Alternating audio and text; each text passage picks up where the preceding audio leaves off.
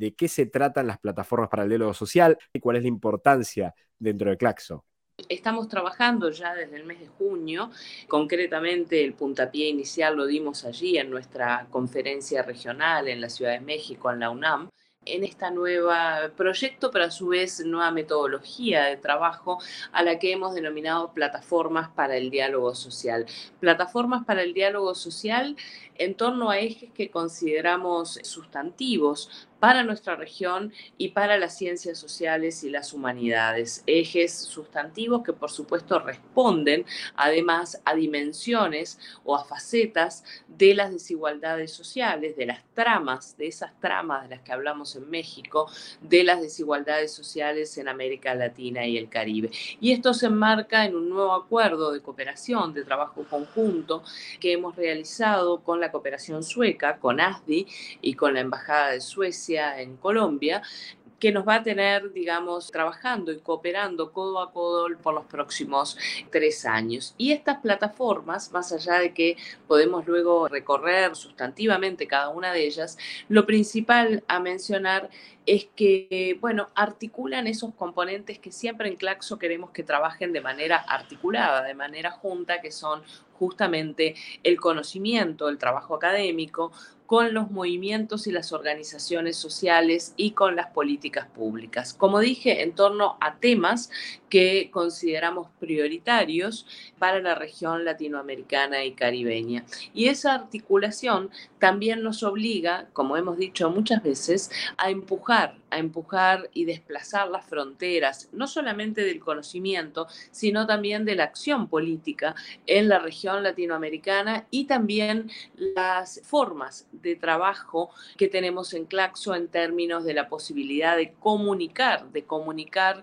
lo que hacemos de distintas formas para llegar a públicos cada vez más amplios, con las herramientas que ya conocen, esta es una de ellas, InfoClaxo, pero también con otras herramientas que iremos presentando en el correr de los próximos meses. Y justamente una de ellas es la imagen y la información que va a estar, está disponible en nuestra página web para estas plataformas para el diálogo social, para cada una de ellas, ¿sí? Y a su vez como proyecto integrado de Claxon los próximos tres años.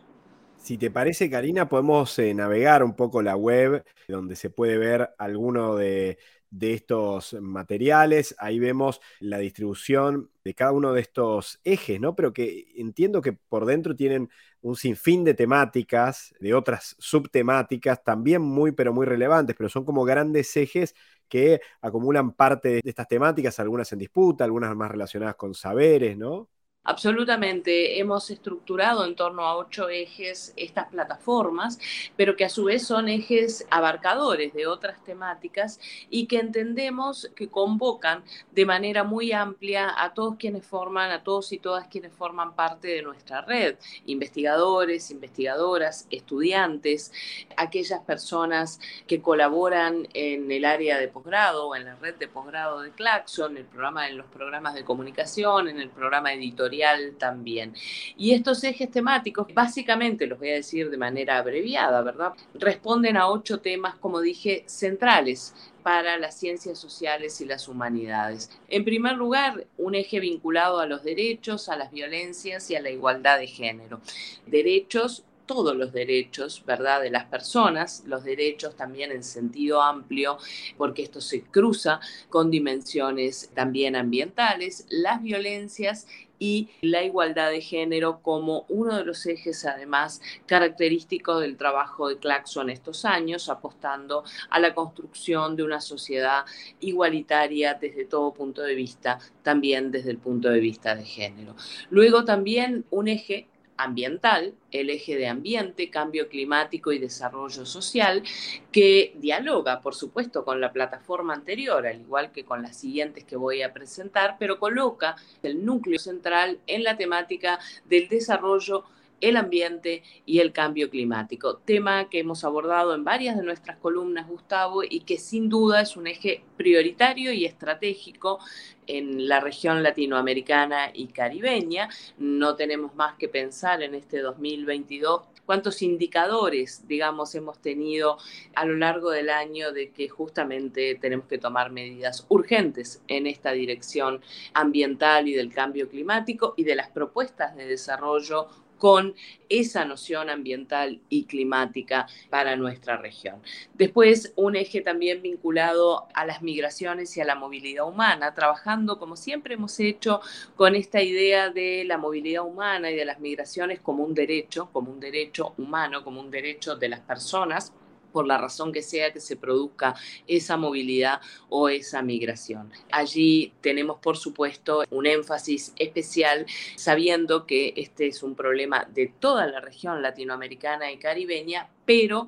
que afecta quizás en algunas subregiones de manera más importante, como es en el eje de Centroamérica, el Caribe, México, donde observamos con preocupación lo que está ocurriendo. Luego también un eje vinculado a movimientos sociales y activismos en América Latina y el Caribe. Allí queremos trabajar específicamente con estas manifestaciones que hemos observado, bueno, ya desde hace unos cuantos años, pero claramente en el año previo a la pandemia, donde se decía, eh, bueno, América Latina estalló en las calles o las calles de América Latina estallaron con muchos movimientos, el movimiento feminista, el movimiento ambientalista, en los movimientos en defensa de la democracia, los movimientos generados a raíz de los procesos de inestabilidad política que atravesaron a la región y entonces vamos a estar colocando todos estos temas también en análisis. Luego, las desigualdades y la pobreza en América Latina y el Caribe, bueno, ese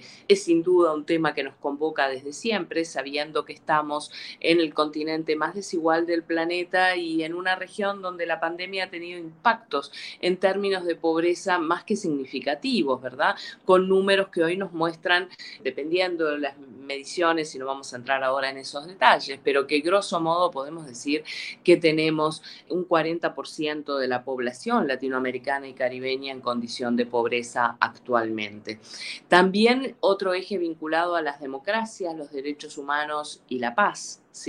Mencionaba hace un ratito los procesos de instabilidad política, trabajados también en el eje de movimientos sociales, pero aquí nos preocupa especialmente, bueno, cómo eh, seguir analizando y seguir construyendo alternativas y políticas que fortalezcan las democracias latinoamericanas, el respeto de los derechos humanos y el derecho a vivir en condiciones de paz para todos y todas en nuestra región.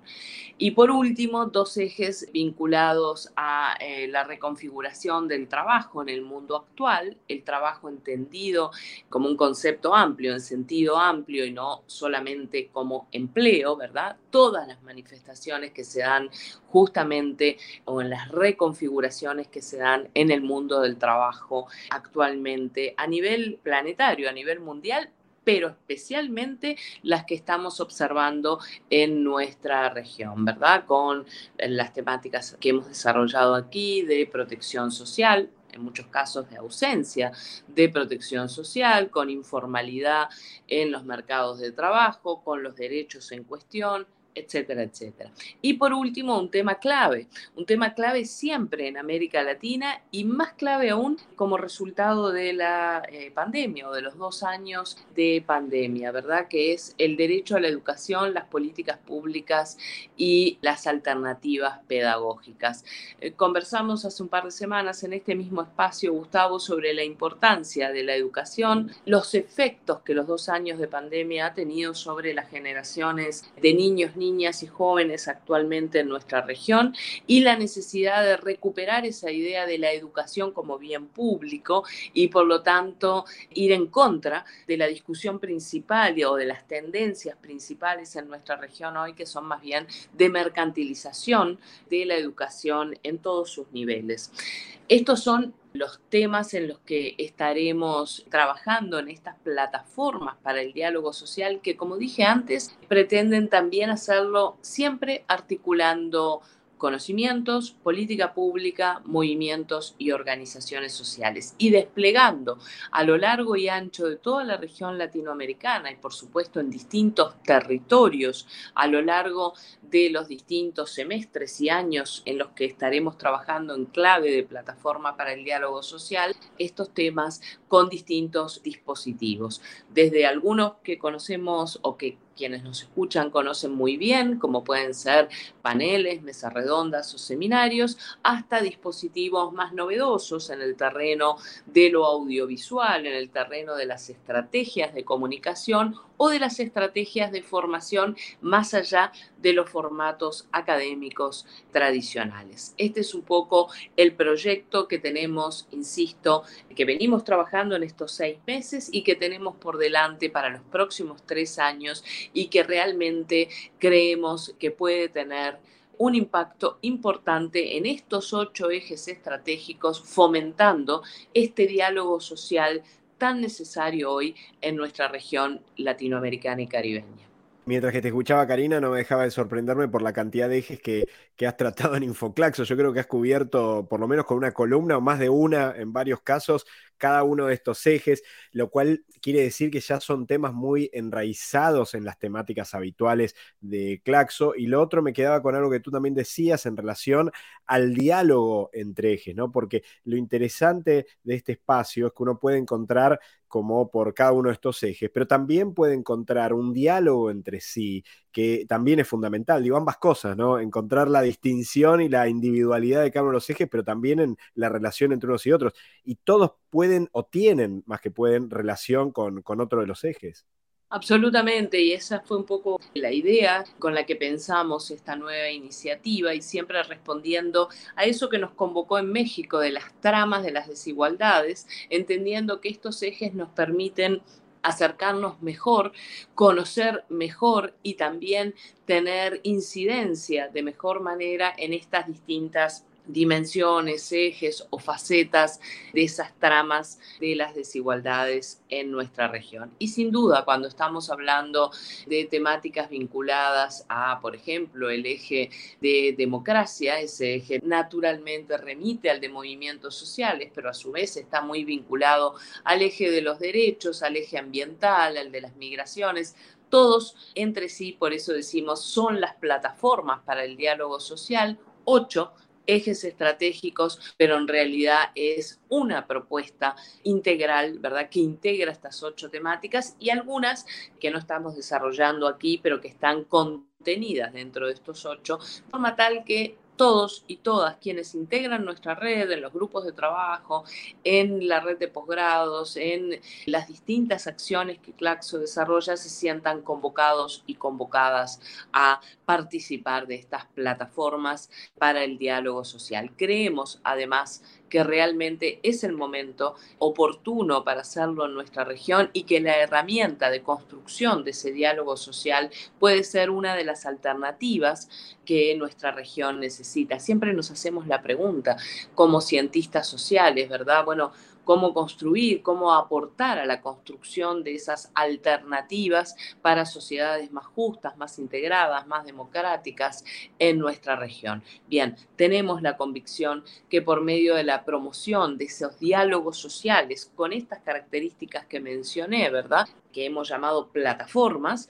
bueno, son efectivamente una propuesta interesante en estos momentos de nuestra región, que no dejan de ser complejos o de encrucijadas, como bien hemos dicho en otras oportunidades. Encrucijadas, otra vez, en torno a cada uno, si tú quieres, de estos ocho ejes, podemos plantear allí en cada uno de ellos encrucijadas y ambivalencias, pero sobre todo encrucijadas desde el punto de vista político, desde el punto de vista social, desde el punto de vista también de cómo estas realidades nos interpelan a los y las cientistas sociales en nuestra región. Y esa es la misión de Claxo, ¿verdad? Ahí, Karina, entonces estamos viendo la la plataforma de las plataformas para el diálogo social, donde pueden encontrar cada uno de estos espacios que Karina nos decía, que obviamente es un espacio individualizado, pero también el espacio general, en donde van a poder encontrar artículos, audios, videos, publicaciones, cuestiones relacionadas con formación, investigación, y van a poder buscar por plataforma, pero también por formato lo cual lo vuelve aún más atractivo para la circulación y la navegación dentro de la web. Bueno, ya desde hoy, miércoles, en la página principal de claxo.org van a poder eh, eh, ingresar y de esa manera van a poder ver el, espacio, el banner, la imagen que alude a estas plataformas para el diálogo social y poder acceder con facilidad. Karina, quedó clarísimo y me parece que es súper interesante, es una propuesta eh, muy renovadora y que pone en juego esta necesidad, aparte tan importante de poder unir a la academia con los movimientos sociales y con los decisores de políticas públicas que transforma eh, este espacio en algo mucho más potente que simplemente poder eh, poner temáticas en juego, en la discusión. Así que felicitaciones por todo el trabajo que sé que es mucho y realmente, bueno, haber llegado al, espacio, pero sobre todo la creación de las plataformas es realmente muy, pero muy valioso. Absolutamente, hemos puesto mucho empeño en esto y queremos invitar a todos y todas a que se sumen, a que participen activamente de estas plataformas para el diálogo social en sus distintas actividades y expresiones en los distintos territorios de nuestra región latinoamericana y caribeña. Todos, todas están convocados a participar activamente de estas plataformas y como tú bien decías allí en nuestro sitio web, en este espacio particular hemos creado para las plataformas, van a poder estar informados, informadas de lo que se está realizando y por supuesto allí mismo también estarán convocados y convocadas a participar en cada una de las actividades.